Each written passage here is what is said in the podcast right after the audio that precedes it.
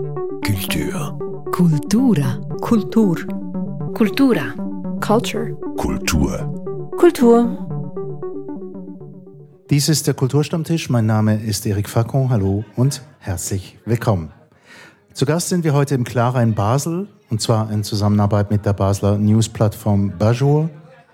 Die Fußball-WM in Katar ist unterwegs, eine umstrittene Veranstaltung, die, sagen wir jetzt mal bei mir persönlich, jenseits der politischen und auch gesellschaftspolitischen Fragen und Relevanz noch eine weitere Frage emporkommen ließ. Ja, was ist denn eigentlich mit der Romantik im Fußball, mit der Fußballkultur?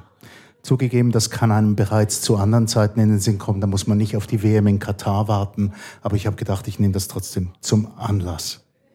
Fußball und Romantik hierzu meine Gäste. Jasmin Rübke, Fußballspielerin, Kapitän der Frauenmannschaft des FC Basel. Dann Wolfgang Bortlik, Krimi-Autor und Fußballkenner, Kommentator und auch Fußballtrainer gewesener. Und Lucky Weniger, Reggae- und Fußballkenner und Liebhaber beim FC Basel als Fan angestellt, wenn ich nicht dich täusche. Vollzeit. Vollzeit als Fan angestellt. Ja, die Liebe zum Fußball ist bei den meisten hier groß. Wo hatten die angefangen? Jetzt, wenn wir mal bei dir anfangen, Jasmin, du bist inzwischen Fußballspielerin und äh, irgendwo fängt doch die Liebe an. Wo hat sie angefangen? Also ich habe angefangen, Fußball zu spielen, einfach im Garten oder im Park mit meinem Vater und meinem Bruder. Und wir haben immer so einfach zusammengespielt und dann, ähm, ja, dann habe ich äh, in der Schule auch bei, in der Schule äh, Team gespielt und dann dort hat es ziemlich angefangen. Mhm. Und was hat dir besonders gefallen daran? Oder ist es einfach, überlegt man sich das gar nicht, sondern man spielt gern?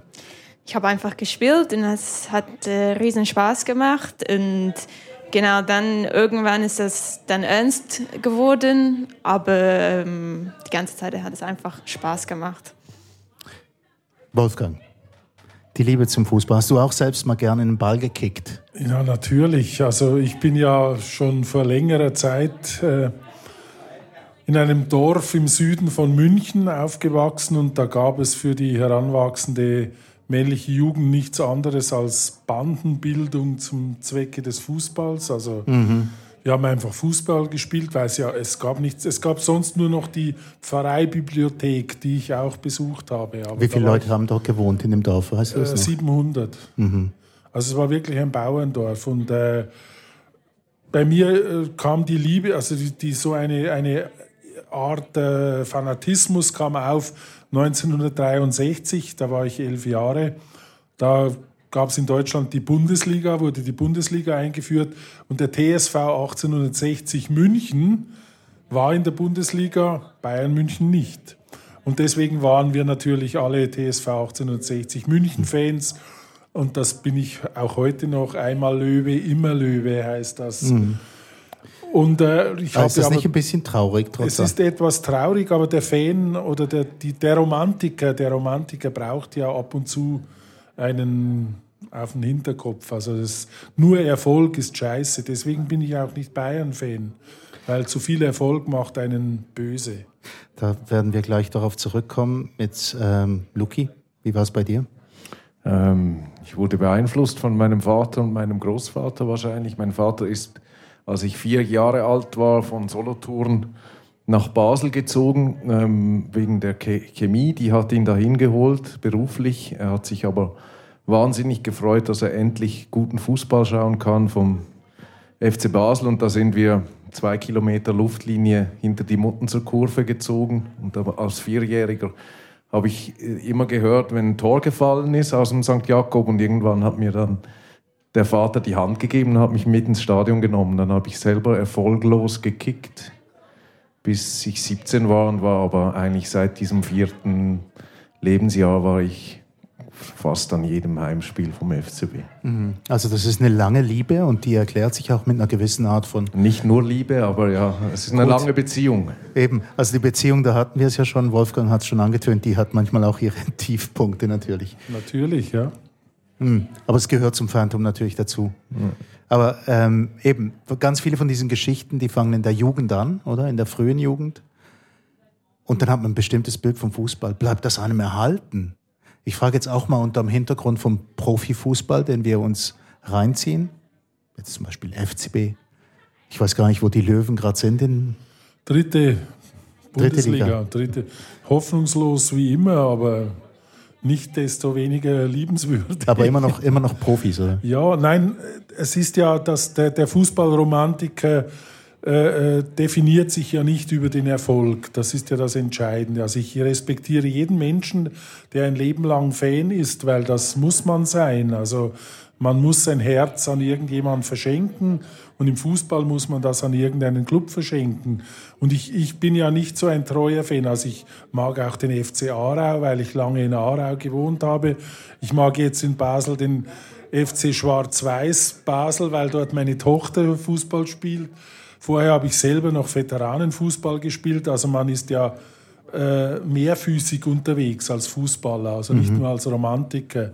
Ich, meine, ich bin auch kein guter Fußballer, muss ich ehrlich sagen, aber für einen Ü60, äh, Ü50, Ü60 langt es immer noch. Mhm. Aber der Teil Fan von mehreren Mannschaften, er fährt mehrgleisig, also er geht an verschiedene Orte. Ja, kann man eigentlich meiner Meinung nach nicht wirklich sein. Man kann äh, Sympathien haben für verschiedene Vereine, das habe ich auch. Mein Sohn spielt beim SV Muttens, es wäre fatal, wenn ich dem nicht helfen könnte, wenn er mit Muttens spielt. Mhm. Aber so richtig halt diese, also das, was ich als Fan, Beziehungen, diese große Liebe, die gehört einem Verein. Ähm, ist noch ein bisschen ambivalent mit der Nazi. Mhm. Also jetzt, wenn die Schweizer Nationalmannschaft spielt, da bin ich natürlich auch ich glaube, da darf man sich schon auch als Fan bezeichnen, aber ist halt dann nicht so intensiv, weil das ist sehr selten und kommt viel zu wenig vor, dass die Nazi spielt. Und dann, aber an den großen Turnieren, da bin ich natürlich voll Schweizer Nazi-Fan auch. Mhm. Also, so zwei, also der Club und äh, das Land und mehr geht eigentlich nicht. Jasmin, wie ist denn das bei dir? Bist du auch Fan von einer bestimmten Mannschaft? Ich werde ziemlich oft gefragt, wer, wer, welche Mannschaft halt mein Team ist in England. Und es ist immer schwierig, weil ich eigentlich keine Antwort habe. Als ich ganz jung war, war ich großer Liverpool-Fan, weil ich Michael Owen äh, mochte. Und dann habe ich angefangen, bei FC äh, Southampton zu spielen. Da bekamen wir immer Tickets zu den Spielen. Dann, wenn man immer so ins Stadion geht, und, äh, dann wird man immer so... Ähm, finde ich, ich bin dann auch Southampton-Fan geworden, mein Vater und mein Bruder auch. Dann damals sind sie abgestiegen, also die Männer, und die haben die ganze Mädchenabteilung aufgelöst. Dann musste ich einen neuen Verein suchen, dann bin ich nach äh, zu FC Fulham gewechselt. Und dann haben, da ist das Gleiche passiert. Jetzt äh, habe ich auch äh, so eine gewisse Verbindung zu Fulham weil wir auch dort immer zu den Spielen gegangen sind. Und ich finde auch Fulham ist so ein Traditionsverein in England, so ein cooles altes Stadion. Ähm, aber ja, dann ist das Gleiche passiert, als ich bei Fulham war. Die sind abgestiegen. Was macht man zuerst? Die Mädchenabteilung auflösen, um Geld zu sparen.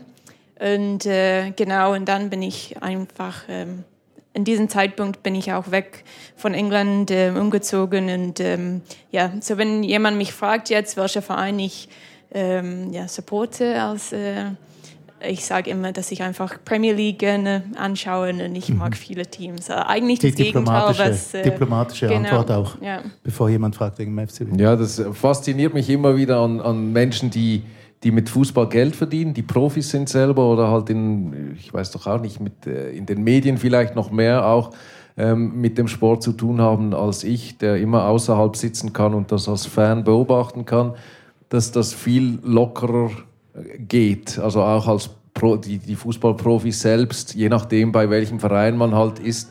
Und als Fan wünscht man sich natürlich, dass das eigentlich nicht so ist, sondern dass sich auch die Spieler, die man so anhimmelt jedes Wochenende oder verteufelt, je, je nachdem, dass, dass die halt auch nur für deinen Verein gehen wollen und nicht, wenn dann halt der andere Verein ruft, der ein bisschen mehr zahlt, äh, halt der nächste Verein ähm, ähm, die große Liebe ist. Ähm, das, als Fan ähm, ist das natürlich ähm, schwierig zu hören, aber ich bewundere es auch, weil es würde auch mein Leben viel einfacher machen, wenn ich so, so locker damit umgehen könnte.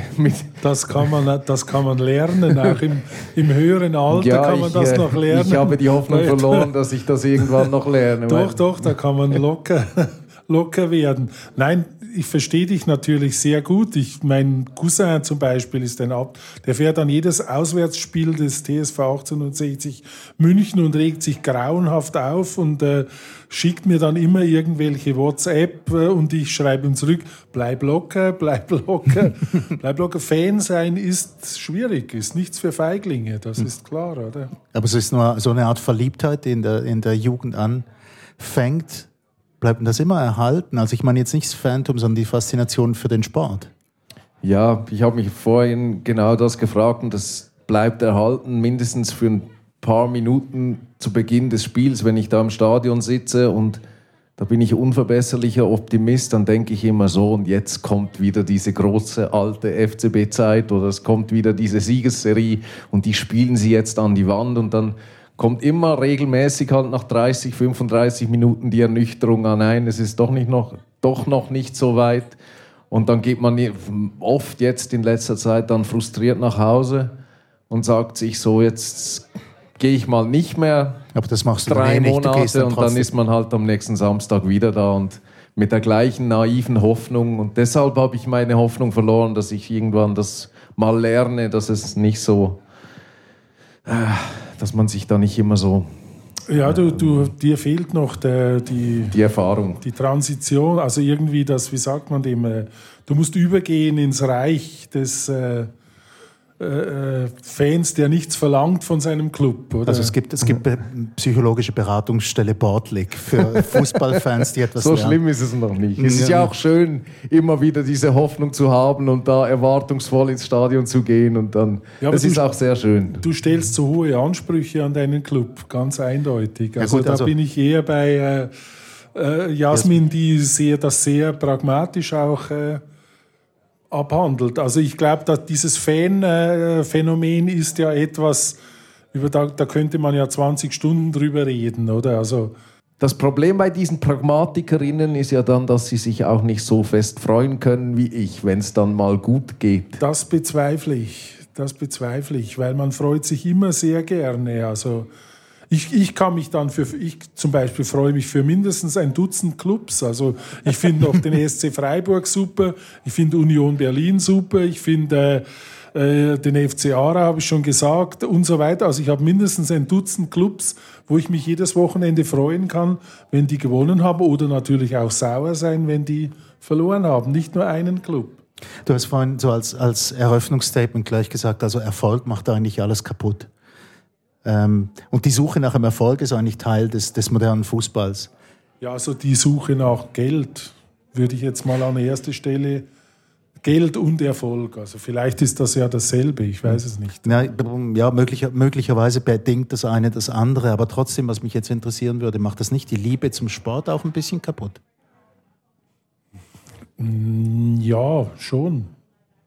Also irgendwie im Alter wird man da irgendwie ruhiger. Also ich komme jetzt zum Beispiel wunderbar durch, indem ich eigentlich noch kein einziges Spiel der WM äh, ganz angeschaut habe. Entweder bin ich eingeschlafen, weil es so langweilig war, oder ich hatte keine Zeit, oder ich hatte irgendwas anderes zu tun. Früher war das ganz anders da. War das Pflichtprogramm? War das natürlich Pflichtprogramm. Ich bin ja ein, äh, in, in linksradikalen Verhältnissen, äh, meine, habe ich meine Jugend verbracht und das war natürlich schwierig mit Fußball. Ich musste immer, wenn eine EM oder eine WM war, musste ich aus der Wohngemeinschaft quasi ausziehen zu meinen Eltern, um dort in Ruhe die EM oder WM anzuschauen, weil das ging natürlich nicht. In einer linksradikalen Wohngemeinschaft wurde kein Fußball geschaut. Das war ja absolut kapitalistisch. Deswegen bin ich immer zu meinen Eltern gezogen in der Zeit zum Beispiel. Oder das äh, ja. Jasmin, guckst du, guckst du Katar? Ja, vor allem die England-Spiele, die verfolge ich äh, natürlich. Ich bin ein großer England-Fan. Ich möchte, dass sie äh, ja, endlich mal etwas gewinnen. Wobei die Frauen haben es im Sommer geschafft, das war super. Ähm, Ja, aber ich muss sagen, dass jetzt im Katar war es ganz anders. Also das äh, ganz anderes Feeling. Die, die, Vorfreude war nicht wirklich da im Vergleich zu normalerweise, wenn wir WM haben. Ich vielleicht einfach ja eine Sache, weil es im Katar stattfindet, und zweite Sache, weil es jetzt anders äh, im Winter stattfindet. Und es ist irgendwie für mich komisches Gefühl die, jetzt äh, diese WM. Komisches Gefühl? Ja, das ist ein komisches Gefühl. Ich, mir mir geht es genau gleich. So die Vorfreude ähm, war nicht da. Ich habe äh, zwei Söhne, acht und zehn Jahre alt. Wir haben zum ersten Mal kein Panini-Album gekauft. Ähm, ich weiß gar nicht recht wieso, aber es hat wahrscheinlich mit dieser Vorfreude zu tun. Und jetzt auch während dem Turnier ist noch nicht die große Euphorie ausgebrochen, außer bei diesem Sieg von, von der Schweiz. Ähm, gegen Kamerun. Ähm, aber trotzdem, ich freue mich mit meinem kleinen Sohn, der verfolgt die Spiele extrem, äh, also mit dem Achtjährigen, der spielt auch selber Fußball, der verfolgt das extrem nahe und guckt jedes Spiel, das er gucken kann und darf. Und, ähm, und durch ihn habe ich eigentlich wieder, komme ich wieder in diese Begeisterung rein, weil ich sehe, wie, wie sehr er da vor dem Bildschirm klebt und diese Spiele verfolgt und Freude hat und zu diesen Spielern raufscha äh, raufschaut, wie ich es früher selbst auch gemacht habe. Und durch ihn kommt diese Freude wieder auf. Und ihm kann ich ja auch nicht, also der checkt halt die Zusammenhänge noch nicht, das Katar und so weiter und so fort. Und deswegen ähm, fällt es mir da auch schwer, dann wegzugucken oder das mhm. zu boykottieren, einfach weil dieser weil, weil ich sehe, welche große Freude dieser kleine Junge dran hat und die will ich ihm unter keinen Umständen nehmen. Ja, also das eine sind ja irgendwie die Umstände und das andere ist das Spiel und die, die Sportler, die dort äh, auftreten. Oder? Genau, genau. Und die Sportart, also da bin ich vielleicht ein bisschen anders äh, gewickelt als du auch, was du vorher gesagt hast. Da bin ich ähm, begeistert da immer noch von den Spielen. Ich finde die Athletik und so, das ist ganz anders als noch als Diego Maradona mit einem, mit einem mit 10 Kilo zu viel noch ähm, ähm, die Spiele im Alleingang entscheiden konnte. Das hat sich schon verändert, die Sportart, aber das finde ich auch schön und das bewundere ich auch und diese Athletik, die da auf dem Platz ist und so, das kann man schon auch ähm, bewundern und, und gerne, gerne schauen. Also Johann Cruyff war ja früher so eine, so eine Symbolfigur, äh, eine anarchistische Symbolfigur, ein großartiger Fußball, der in der Pause geraucht hat. Ja, ja, ja. Also Johann Cruyff ist mein Fußballgott, einer meiner Fußballgötter. Es gibt ja, das ist ja das Schöne im Fußball, es gibt nicht nur einen Gott, es gibt mehrere Göttinnen und Götter, also von, von Megan Rapino bis äh, Johann Cruyff gibt es da eine lange Reihe bei mir und das ist natürlich was, war was Tolles. Was, ich, ich, ich verstehe dich, Luki. Natürlich ist der Fußball heute, wenn ich, wenn ich habe letztens per Zufall äh, eine, eine Aufnahme vom, von diesem schrecklichen Spiel äh, äh Deutschland-Italien in Mexiko gesehen. Da Italien 4-3 gewonnen hat. Also ein Tor nach dem anderen, erst in der Verlängerung. Und das war natürlich ein ganz ein anderer Fußball. Die hatten zwei Stunden Zeit, den Ball anzunehmen, zu schauen und dann erst zu spielen. Heute geht das natürlich ganz anders und die Athletik ist ganz anders und die, das Spielverständnis ist ganz anders, weiß ich alles. Aber ich muss ehrlich sagen, ich bin ein Fan des Fehlers im Fußball. Also ich mag das gern, wenn jemand einen Fehler macht, weil dann wird das Spiel menschlich, dann, dann hört es auf, perfekt zu sein. Also dieses, dieses äh, stehen in diesen Vierer, Vierer, Zweier Reihen, also diese perfekten Reihen und so. Das mag vielleicht für zwei, drei Minuten faszinierend sein, dem zuzuschauen, aber irgendwann langweilt mich das, weil das so perfekt abläuft und alle, alle nehmen den Ball aus 60 Meter Pass, nehmen den Ball perfekt aus der Luft mit der Brust oder dem Fuß an. Hat früher auch niemand gekonnt, oder? Nicht mal Netzer oder Beckenbauer oder sonst wer. Aber Kreuf schon.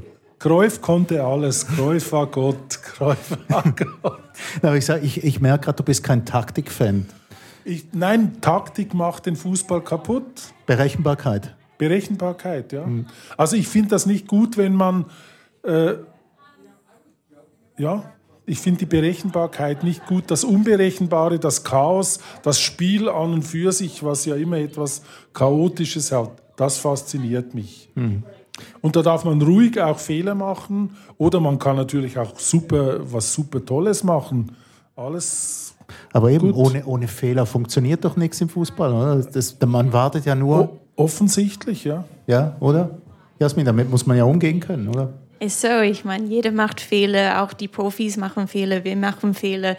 Es ist, wie man mit dem Fehler umgehen kann, wie schnell man umschalten kann. Und ähm, ja, und ich finde auch, auch ähm, wir sehen auch oft in WM, dass das Fehler auch passieren. Und dann, ich finde es nicht so, ich, äh, dass, dass die Spiele langweilig sind, weil es, ja, Taktik hat man, aber dann am Schluss oft in den letzten zehn Minuten geht alles irgendwie in die Luft, weil eine Mannschaft braucht unbedingt ein Tor und dann werfen die alles nach vorne und ähm, ja, also man kann kompakt stehen und wirklich diszipliniert spielen, aber dann oft am Schluss ähm, ja, ist alles dann komplett anders.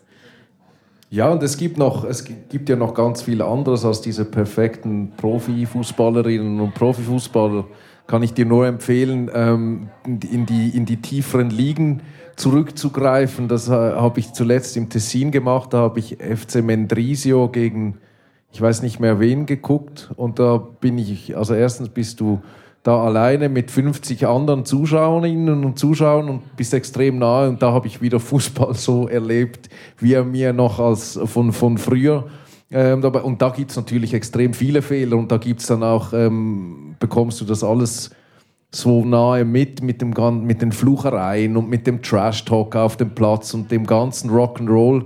Da bin ich sehr bei dir, der eben schon auch sehr zum Fußball gehört und der in der Profi, in dieser äh, durchgeputzten Profiwelt ein bisschen abgeht.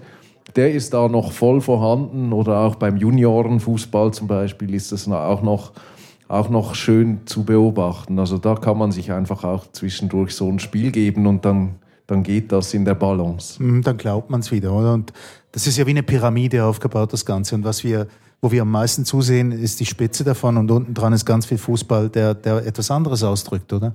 Und auf der einen Seite haben wir Katar und auf der anderen Seite haben wir eben so Spiele wie in Mendrisio. Bei mir war es zum Beispiel der FC Adelboden, der mal gespielt hat gegen den FC Albisrieden auf dem Fußballplatz neben meinem Schulhaus und der linke Flügel war Bernhard Russi.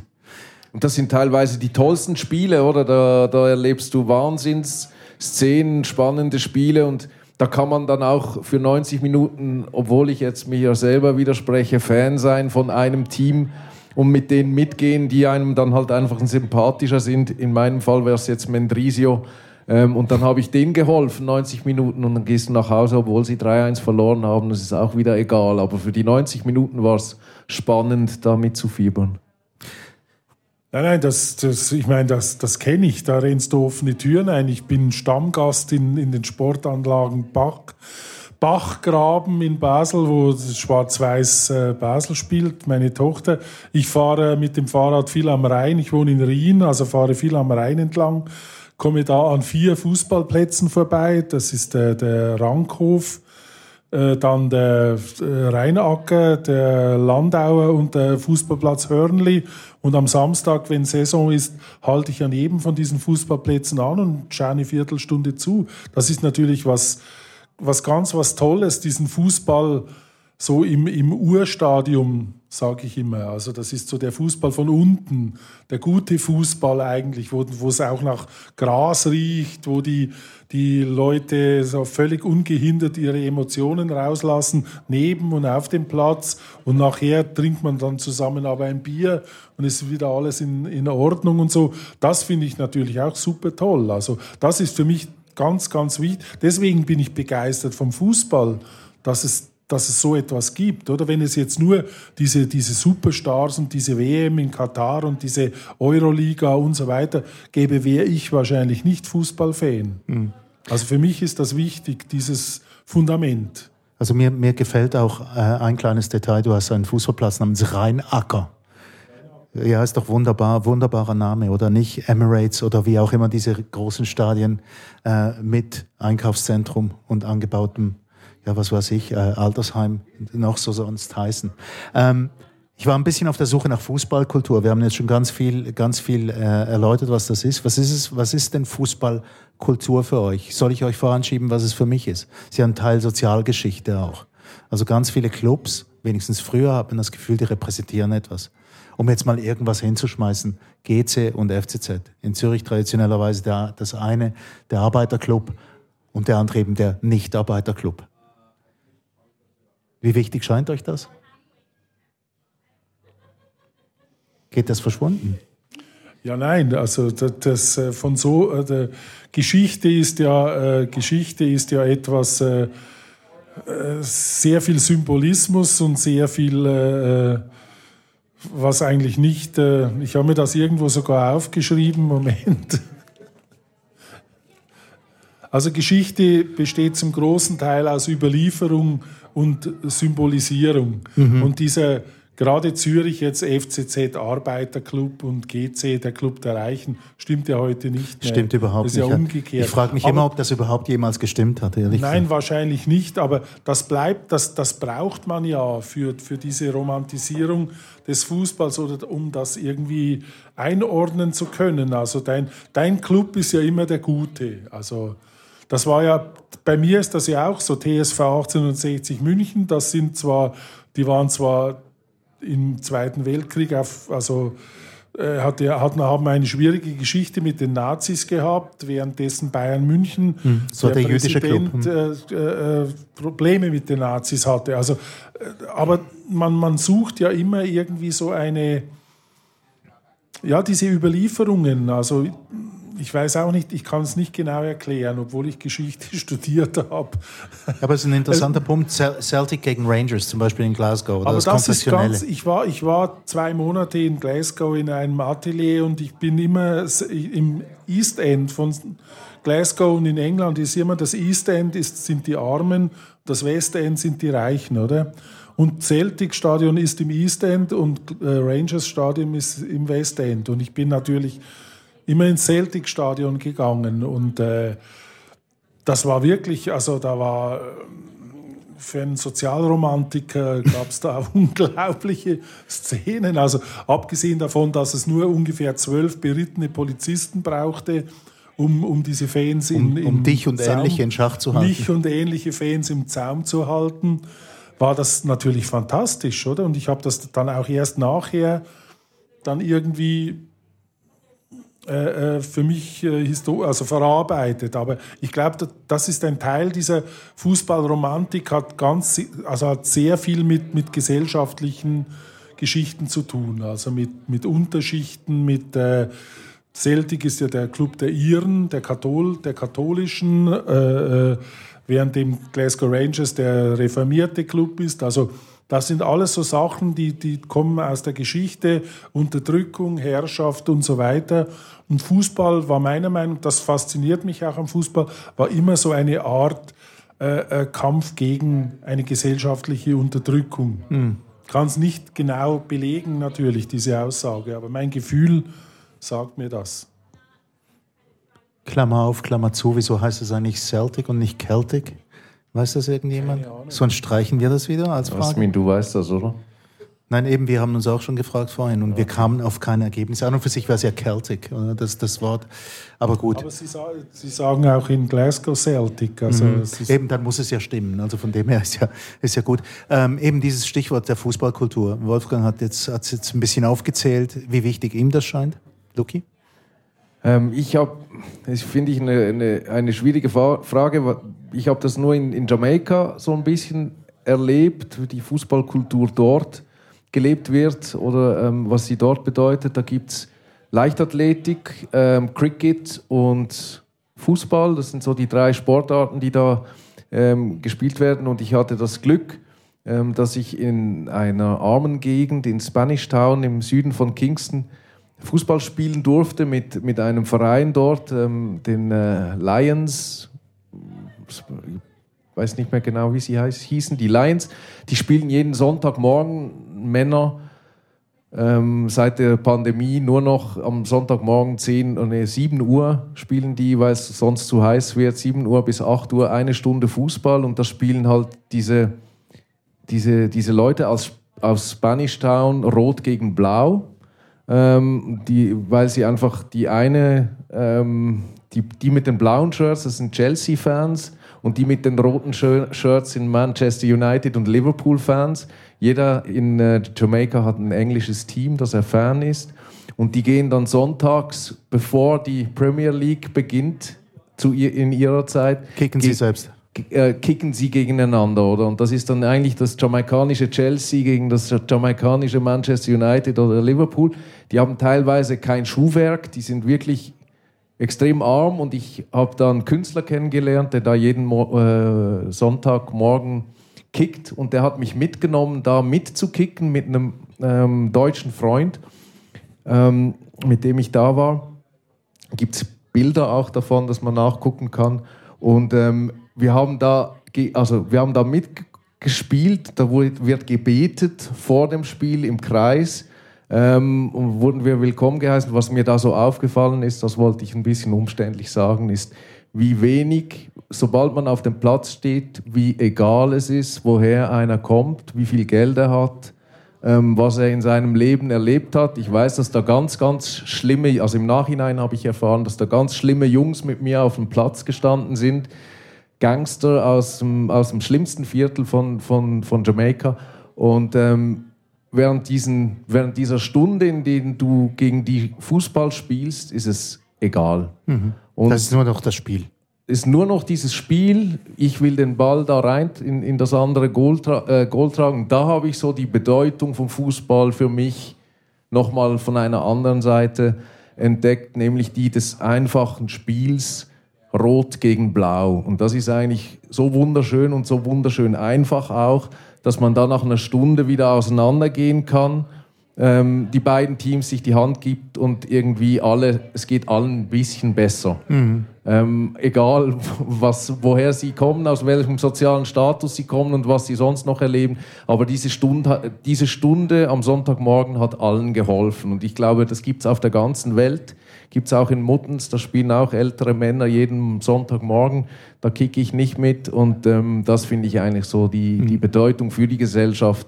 Überall auf der Welt, wo Fußball gespielt wird, ist nicht zu unterschätzen und das finde ich schon auch noch ein Aspekt, der wichtig ist und der oft vergessen geht, wenn man jetzt die WM in Katar guckt. Ja, klar, ist auf einem anderen Niveau. Wie ist denn das für dich, Jasmin? Was, was empfindest du denn das Spiel? Ich, ich muss sagen, ich habe eine ähnliche Meinung wie du, Lucky. Ähm, ich finde einfach, Fußball ist, ist so schön, weil das, Fußball ist einfach für, für alle. Oder jeder kann spielen, man braucht einfach nur einen Ball. Ja, wenn man Glück hat, zwei Tore, zwei Goals, aber sonst, also man kann auch alleine ein bisschen kicken und ähm, aber ist es auf deinem Niveau noch so, also dass, dass du immer noch dieses, dieses, diesen einfachen Zugang hast? Es ist einfach ein Spiel? Klar, es ist ein bisschen anders, wenn man Profi spielt, aber ähm, ich muss sagen, für mich, also die Leidenschaft ist immer noch da, wie, wie am Anfang. Mhm. Sonst würde ich, glaube ich, nicht immer noch spielen, weil ich glaube, äh, vor allem jetzt, wie wir das machen im Frauenfußball, braucht man diese Leidenschaft wirklich auf einem hohen Niveau, um das wirklich ähm, durchzuziehen, weil es nicht einfach ist, so Berufsleben und Fußball zusammen. Und ich glaube, ähm, ja, für mich ist auch Leidenschaft ein sehr großer Faktor. Genau. Darf ich fragen, kommt, kommt das bei dir auch noch vor, dass du zum Spaß Fußball spielst? Den, wenn du in den Ferien bist irgendwo, gibt es da auch mal ein Spiel mit Jasmin gegen irgendwen? Ich muss sagen, ich muss ein bisschen aufpassen, weil ich jetzt äh, in meiner Karriere ein paar Verletzungen hatte. Und ich bin da ein bisschen vorsichtig, aber wenn ich mich gut aufwärme, dann äh, vielleicht meine Füße tapen. Aber dann ja, bin ich eigentlich gerne dabei, auch zum Spaß spielen. Seht ihr? Hm? Es geht doch. Es ist ja eigentlich ein einfaches Ding, oder? Mit zwei Tore ähm, und einen Ball. Und ja, ich weiß, 22 Wolfgang, Wolfgang guckt mich schon ein nein, bisschen nein. kritisch an. Ich weiß schon, was du sagen willst. Nein, ungefähr. nein, nein, nein, ich bin, weiß ich es nicht. Also dann nein, sag. nein, es ist, das ist ja klar, das ist die Faszination am Fußball, dass es nichts braucht. Du brauchst keine Ausrüstung, du brauchst einen Ball und zwei äh, Pfosten oder zwei Taschen oder zwei Hosen. Also wir haben ja auf diesem bayerischen Dorf, in dem ich aufgewachsen bin, wir haben immer geschaut, welcher Bauer hat jetzt gerade seine Wiese gemäht, dass man darauf spielen konnte. Kaum hatte er fertig gemäht, zack, waren wir schon dort. Schultaschen aufgestellt, zwei Tore Und dann äh, irgendjemand hatte immer eine reiche Tante in der Schweiz, die ihm einen Lederball gekauft hat. Das war also noch selten in meiner Jugend. Und dann ging das los. Also das ist ja, das ist die Faszination natürlich, die sich ja seit äh, x äh, Jahrzehnten äh, weiter, die, die weitergeht. Also dass, mhm. dass du selber, wahrscheinlich hat jeder, in, ich kenne eigentlich keinen Menschen, der nicht schon mal Fußball gespielt hat in seinem Leben. Auch wenn das nur für zehn Minuten waren oder, oder für sogar meine jüngste Tochter, die absolut sagt, Sport ist scheiße, oder? Hat, hat schon eine Viertelstunde Fußball gespielt. Also es gibt wahrscheinlich niemand, der nicht Fußball gespielt hat auf der Welt. Der Ball hieß früher, äh, war früher aus Leder und heißt heute immer noch das Leder. Das hat mich immer fasziniert, weil der ist ja schon längstens nicht mehr ähm, aus dem gleichen Material. Gott sei Dank. Gott sei Dank nicht. Die haben sich immer so vollgesaugt mit Wasser, sobald es irgendwie geregnet hat. Und dann waren sie wahnsinnig schwer. Ähm, jetzt eben im Vorfeld eines, eine, einer Fußballweltmeisterschaft in Katar gab es viel zu lesen. Einerseits die Auseinandersetzung, auch die politische und so weiter und so fort, die ganzen Hintergründe mit Katar. Was mir aber auch, ähm, auch ähm, aufgefallen ist, ist, wie viele ähm, Medienerzeugnisse aus der Schweiz auch darüber berichtet haben, über Grassroots Soccer, Football. Ähm, und zwar also eben Fußball fürs Volk liest man da in der, ähm, in der NZZ am Sonntag. Und das, das ist ein Artikel über den Amateurclub FC, FC United of Manchester. Ähm, ein Fanclub. Und dann gibt's äh, ähm, zum Beispiel noch einen anderen Artikel, der mir aufgefallen ist beim Beobachter. Die hatten einen Artikel, wo die Liebe zum Fußball tatsächlich lebt. Und die finden es beim SV Seebach, bei einem speziellen Typ, der dort Trainer ist und, der, und da ist viel in diesem Artikel die Rede von dem, was dieser Club leistet, nämlich Integration, Durchmischung, Hilfe unter Menschen, Menschen mit Schwierigkeiten, die dort einen Weg finden zur Integration. Fußballkultur, dort ist es doch gelebt. Also kommen wir zum Ergebnis, dass irgendwo vielleicht der Unterschied zwischen dieser Spitze der Pyramide und unten einfach zu groß wird, langsam aber sicher. Gibt es zu viel Fußball? Nein, der Fußball unten ist natürlich extrem wichtig. Also ich habe das gesehen, als ich äh, Juniorentrainer war. Da kam natürlich äh, bei Old Boys Basel ist ja Schützenmatte, ist äh, ein, ein gutbürgerliches Quartier. Da kamen alle zusammen. Also da kamen dann äh, Migrantenkinder, kamen äh, wohlbehütete Söhne und Töchter aus dem Neubad zusammen. Und da gab es nur eins, sie sind alle hinter dem Ball her gejagt. Ich musste ihnen erst mal erklären, dass nicht alle hinter dem Ball herjagen müssen, sondern dass wir eine Aufstellung haben. Schon Taktik. Schon Taktik, das fängt natürlich mit fünf, sechs Jahren an. Und also du, du bist schuld an dem, was du vorher kritisiert hast. Du hast die Viererreihe eingeführt. Wahrscheinlich. Nein, es ist, es ist, natürlich ist das ganz, ganz wichtig, die Integration. Und die geht über den Fußball hinaus. Auch ich war am Donnerstag mit meiner Tochter in einer Diskussion und da hat sich jemand beschwert über, über die Muttenzerkurve, dass die so laut ist und dass die so, so abschätzige Bemerkungen rufen und dass das überhaupt nichts mit Integration und so zu tun hat. Hat meine Tochter gesagt, doch, es gibt Leute in der Muttenzerkurve, für die ist die Muttenzerkurve die Familie. Das ist ganz, ganz wichtig. Und das stimmt. Also Fußball ist in jedem Fall ein, ein sehr integratives äh, Element in unserer Gesellschaft, muss man klar so sagen. Dass es gegen oben aus dann irgendwie merkwürdig wird, mein Gott, der Goldstieg essen und, und äh, jeden Tag zum Friseur gehen und so weiter, da kann man nichts machen, oder? Ja, also ich äh, auf die Frage zu antworten, nee, es gibt nicht zu viel Fußball. Ähm, ich glaube, da das würde der Markt selber regeln. Also ich komme mir manchmal auch vor, also frage mich manchmal auch, wie viele Spiele pro Woche erträgt ein Mensch. Mhm. Aber ähm, das kann man sich ja immer noch selber aussuchen. Ob ich gell, jetzt es gibt heute, immer noch einen Ausknopf, gell? Ja, also wenn ich, ob ich jetzt heute Abend Deutschland gegen Spanien gucke, ist schlussendlich meine Entscheidung. Ähm, oder ich kann auch Netflix gucken oder sonst irgendwas. Und ähm, zu dem, was du gesagt hast, da bin ich eh allergisch. Also den Fußball verantwortlich zu machen für irgendwelche gesellschaftliche Probleme, die wir haben, ähm, da, da, da wehre ich mich dagegen. Äh, wird ja mit der Musik auch immer wieder versucht, da irgendwo Schuldige zu finden, die dann die Jugendlichen beeinflussen zu Zum Beispiel. Rap oder so. Äh, genau, ja.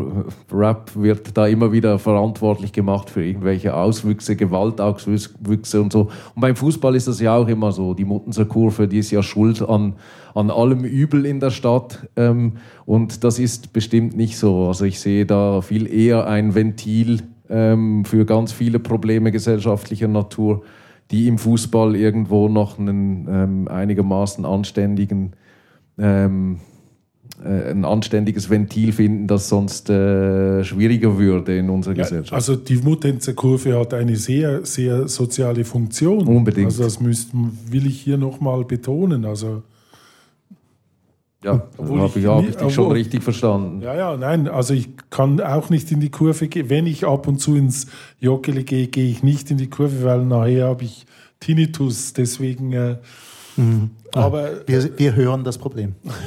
ja. Altes, altes Problem. Eben, unser Thema ist äh, Romantik und Fußball. Ähm, mir hat noch jemand etwas gesagt, und das würde mich wundern, wie du reagierst darauf. Marco Streller, früherer äh, Starspieler beim FC Basel, hat man gesagt, er verstehe einfach den heutigen, die heutigen Fußballer nicht, die bei jeder passenden Gelegenheit den Club wechseln. Hm? Kannst du das nachvollziehen? Also passende Gelegenheit wird heißen, dort, wo es halt mehr Geld gibt, oder? Und ähm, was er forderte, war eigentlich quasi so eine Art Vereinstreue. Ja, ich, das ist schwierig, ja. schwierig. Also im ähm, Frauenfußball kann ich mir vorstellen, ist es extrem schwierig, oder? Ja, also im Frauenfußball, es wird immer immer mehr, mehr Transfers geben. Jetzt, ähm, ich glaube, letztes Jahr oder vor zwei Jahren, das erste Transfer, wo man wirklich ähm, eine Spielerin gekauft hat für mhm. Geld und jetzt hat, ist das einmal passiert und jetzt wird es immer wieder passieren. Ähm, aber ich finde, wenn man das vergleicht mit zum Beispiel Beruf, äh, mit der Arbeitswelt, also es ist auch nicht immer so, dass man bei einer Firma ein ganzes Leben arbeitet. Man möchte sich immer entwickeln und ähm, verbessern und ja, es kommt darauf an, wenn du anfängst bei einem Verein, der wirklich gute Bedingungen hat, möchte nach vorne, möchte Meistertitel. Und es kommt ein bisschen darauf an, was, was für Ziele diese Spieler und Spielerinnen haben. Und auch, dass es immer, also bei uns ist es auch ähnlich wie bei den Männern, dass die Schweizer Liga oder FC Basel so ein Sprungbrett ähm, ist, dass, dass junge Spielerinnen nach Basel kommen, die spielen in ein, zwei Jahren bei Basel gut und dann können sie diesen Schritt machen ins Ausland zum Beispiel. Ähm, und ja, man muss auch sagen, dass die Vereine nicht immer ähm, sind auch nicht immer loyal. Ich meine, äh, für die Vereine geht es auch um, grundsätzlich auch um Geld. Die müssen überleben. Und äh, wenn die eine, ein Angebot bekommen für einen Spieler, wo die fünf Millionen verdienen können, dann die, die machen das auch. Und dann kann man sagen, ja, wieso soll der Spieler dann loyal sein, wenn der Verein vor allem Schluss. Ich finde vor allem ist es mehr so in Männerfußball, die, die Spieler sind mehr so wie Produkte. Mhm. Also die Zeiten von Uwe Seeler, der irgendwie zeitlebens bei einem Verein gespielt hat, ähm, sind definitiv vorbei, könnte man sagen. Ist auch etwas, was man als Fan lernen muss irgendwann wahrscheinlich, oder? Das, ähm, als Kind, wenn du diese Fern die Spiele am Fernsehen guckst, dann sind das alles Götter für dich. Oder also vor allem jetzt für mich, von alle, von Massimo Ceccaroni über Ernie Meissen, das waren alles Götter für mich. Und wenn du dann älter wirst und die Leute dann irgendwann kennenlernst, dann merkst du, das sind ja auch nur Menschen, mhm. die da als Götter aufspielten am Fernsehen und die wollen ja auch nur ihre Familie durchbringen oder sich selbst durchbringen oder durchs Leben kommen irgendwie und da gehört halt Geld dazu und dann ist das ein Faktor als Profifußballer oder als Profifußballerin und dann wechselt man dann halt den Verein. Also geht mir ja nicht anders. Wenn ich ein Angebot bekomme von irgendwo als keine Ahnung jetzt, als was äh, man mich möchte und ich verdiene da 3000 Franken mehr im Monat, dann überlege ich mir das. Ähm, und dann ist mir eigentlich egal, ob da ein paar Fans ähm, in der Kurve was anderes gerne hätten. Ja, ich nehme jetzt einfach mal die Fanposition ein. Es ist halt schwierig zu verstehen, wenn der Spieler XY ähm, zwei Saisons bei eBay spielt und man steht da, äh, da auf der Tribüne rum und beschimpft den, oder? Wenn man jetzt in der Muttenzer Kurve angestellt ist. Und dann plötzlich spielt er beim eigenen Club. Ja, was macht man dann? Und dann kommt, geht er nach Deutschland, dann kommt er wieder zurück und spielt plötzlich bei Lugano. Ja, aber da muss die Liebe zum Verein größer sein als zu diesen einzelnen Spielern. Gute Erklärung. Ja, bin ich nicht zufrieden damit. Das muss man einfach äh, einsehen. Das ist so, wie, wie äh, Jasmin das gesagt hat. Das ist, Fußball ist äh, ein kapitalistisches Unternehmen, wie jede normale Firma. Heute wird auf äh, Profit geschaut. Äh, man, wenn man jemanden teuer verkaufen kann, wird der verkauft und so weiter. Also mit dem muss man leben heute. Also diese, diese äh, Vereinstreue, super und schön und romantisch und alles, aber ist mit Uwe Seeler gestorben. Ja, also Marco Streller hat auch gesagt, er sei ein absoluter Fußballromantiker, was das angeht. Gut, also okay. er hat es, glaube ich, selbst auch schon angesehen. Jetzt ja, er war ja auch nicht treu. Also nicht, nicht immer nur. Nicht immer. Ja. Ähm, jetzt noch eine letzte Frage, die mich interessieren würde, wenn wir dich, dich schon dabei haben, Jasmin. Ich gucke jetzt aber zuerst mal trotzdem die Männer an. Es geht nämlich um Damenfußball, also Frauenfußball.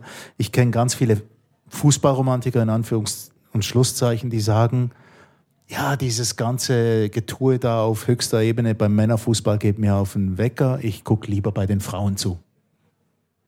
Das sind natürlich Schleimer. Ähm, nein, Moment, Moment. Das sind Moment. natürlich Schleimer. Nein, ähm, nein, doch, nein, doch, nein, da bin ich überzeugt. Was man aber sagen, was ich sagen muss, ich war immer, ähm, ich habe immer, ich war immer einer, der gesagt hat, ach, ich kann das nicht ernst nehmen, ich kann das nicht gucken, es ist viel zu langsam, bla, bla, bla.